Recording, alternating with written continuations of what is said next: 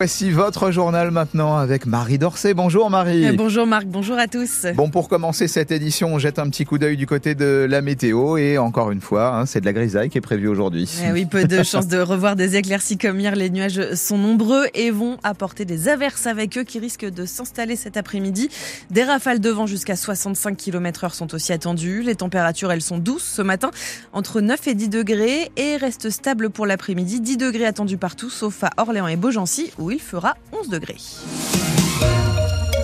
Et Marie, de gros engins de chantier sont déployés en face du centre aquatique d'Orléans. Et oui, pour démolir ce qu'on appelle la résidence Bel Air, un ensemble de trois immeubles situés sur une sorte de butte, des bâtiments des années 60 devenus trop vétustes qui vont laisser place à des immeubles plus petits, plus modernes et avec plus de mixité sociale. Pour le quartier, c'est une page qui se tourne, François Guéroux. Et ce n'est pas sans une pointe de nostalgie pour certains habitants. Myriam Janvier a été gardienne pendant 14 ans dans la résidence Bel Air. Évidemment, ça va être autre chose que ce qu'il y a actuellement. Ça va être magnifique. Mais c'est vrai que Bel Air, c'est resté quand même Bel Air. Quoi. Quand on a des bons souvenirs, ça reste nostalgique pour moi de venir là et de voir que tout est en train de se démolir. Ça fait un passement au cœur quand même. Contrairement à la T17, à la source, il n'y aura pas d'explosion pour détruire les trois immeubles. C'est la technique du grignotage qui a été choisi.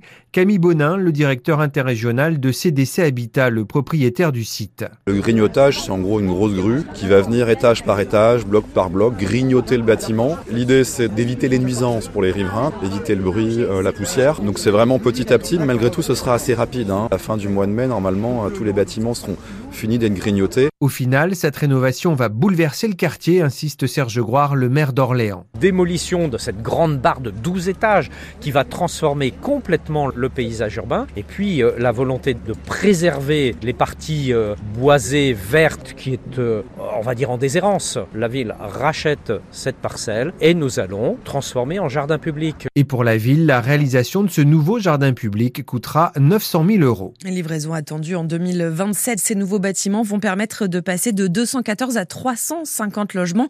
Une bonne nouvelle dans une période très tendue en termes d'offres, surtout dans le Loiret. La Fédération française du bâtiment enregistre une baisse de mise en chantier importante. On en parle avec son président à 7h45 dans les témoins de l'actu. Et vous, craignez-vous une pénurie de logements dans notre département? Appelez-nous, racontez-nous au 02 38 53 25 25. Au nord du Loiret, la sucrerie d'Artenay a été évacuée hier. À cause d'un incendie dans un bâtiment désaffecté en cours de démolition, assez loin de la distillerie. Mais comme le site de Terréo s'est classé Céveso bas, il a fallu prendre des mesures de précaution. Un peu avant 15 heures, une cinquantaine de pompiers et 18 engins ont été mobilisés pour venir à bout de l'incendie, maîtrisé en début de soirée. L'entreprise Lactalis a-t-elle caché des millions d'euros au fisc français? Le géant mondial du lait basé à Laval est visé par une enquête du parquet national financier pour blanchiment et fraude fiscale aggravée. Selon les révélations du journal Le Monde, le groupe aurait minoré son bénéfice imposable en France grâce à un montage financier complexe.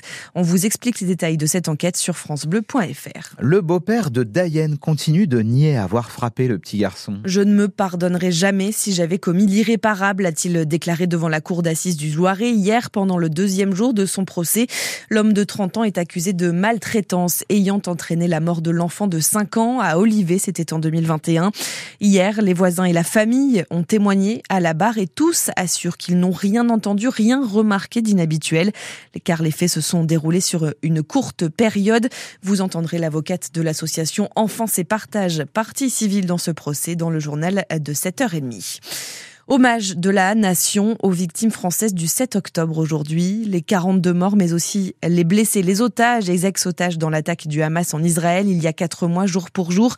Hommage présidé par Emmanuel Macron en fin de matinée aux invalides et parmi les victimes, Valentin et Lignacia, jeune homme originaire de Montpellier qui s'était engagé dans l'armée israélienne, tué en allant sauver des habitants du kibbutz de Biri.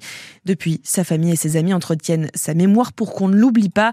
Agera Mohamed, vous les avez rencontrés à Montpellier. C'est à la terrasse d'un café à deux pas de la place de la Comédie que Chloé, la sœur aînée de Valentin Elie, et Geneviève, sa mère, nous ont donné rendez-vous. C'est surtout euh, à côté du collège et du lycée où on a été quand on était plus petit. Là, quand on était avec nos grands-parents, avant il y avait des balades à cheval juste derrière, donc beaucoup de souvenirs euh, sur la Comédie. Son fils, c'est comme si Geneviève le portait encore en elle, sur elle, à son cou un pendentif en forme de cœur avec le visage de Valentin Elie gravé dessus, à ses oreilles les boucles qu'il lui avait offertes l'an dernier, des souvenirs auxquels cette mère s'accroche pour ne pas sombrer davantage. Il y a des matins où on n'arrive pas à se lever, des matins où on craque, il y a des matins où on cherche partout, il y a des matins où on va pas bien. On est détruit, comme beaucoup d'autres familles. Et comme d'autres familles, celle de Valentin Elie sera présente ce mercredi aux Invalides. J'y vais parce que pour moi c'est important de reconnaître mon frère en fait comme une victime du terrorisme. Mis à part ça, j'attends pas des choses en particulier, quoi. Juste bah, du respect en fait. Du respect, du symbolisme, de l'honneur, de la bienveillance. Est-ce que ça soulagera un petit peu vos douleurs? Non, la douleur, on a, on a dans le ventre d'une maman et euh, on a son fils qu'on n'aura plus jamais. Il avait 22 ans, donc non. Après cet hommage, Geneviève et Chloé ont prévu de retourner dans les prochains mois en Israël, à Jérusalem, pour se recueillir sur la tombe de Valentin Elie enterré au cimetière militaire du Mont Herzl. Et pour parler de cette cérémonie d'hommage aux victimes du Hamas, notre invitée à 8h15 est la présidente du CRIF dans le Loiret, le Conseil représentatif des institutions juives de France. Eliane Klein sera en direct dans notre studio.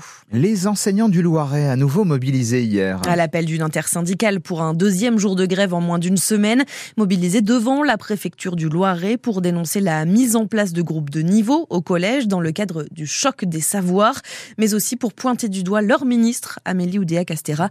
Écoutez Bruno Chirouz, le co-secrétaire départemental du syndicat FSU. On ne demande jamais la tête d'un ministre quand il représente une politique euh, gouvernementale. Euh, Blanquer, on l'a souvent stigmatisé, etc. Oui, mais c'était euh, le support à une politique gouvernementale, en fait. Là, il y a plus que ça.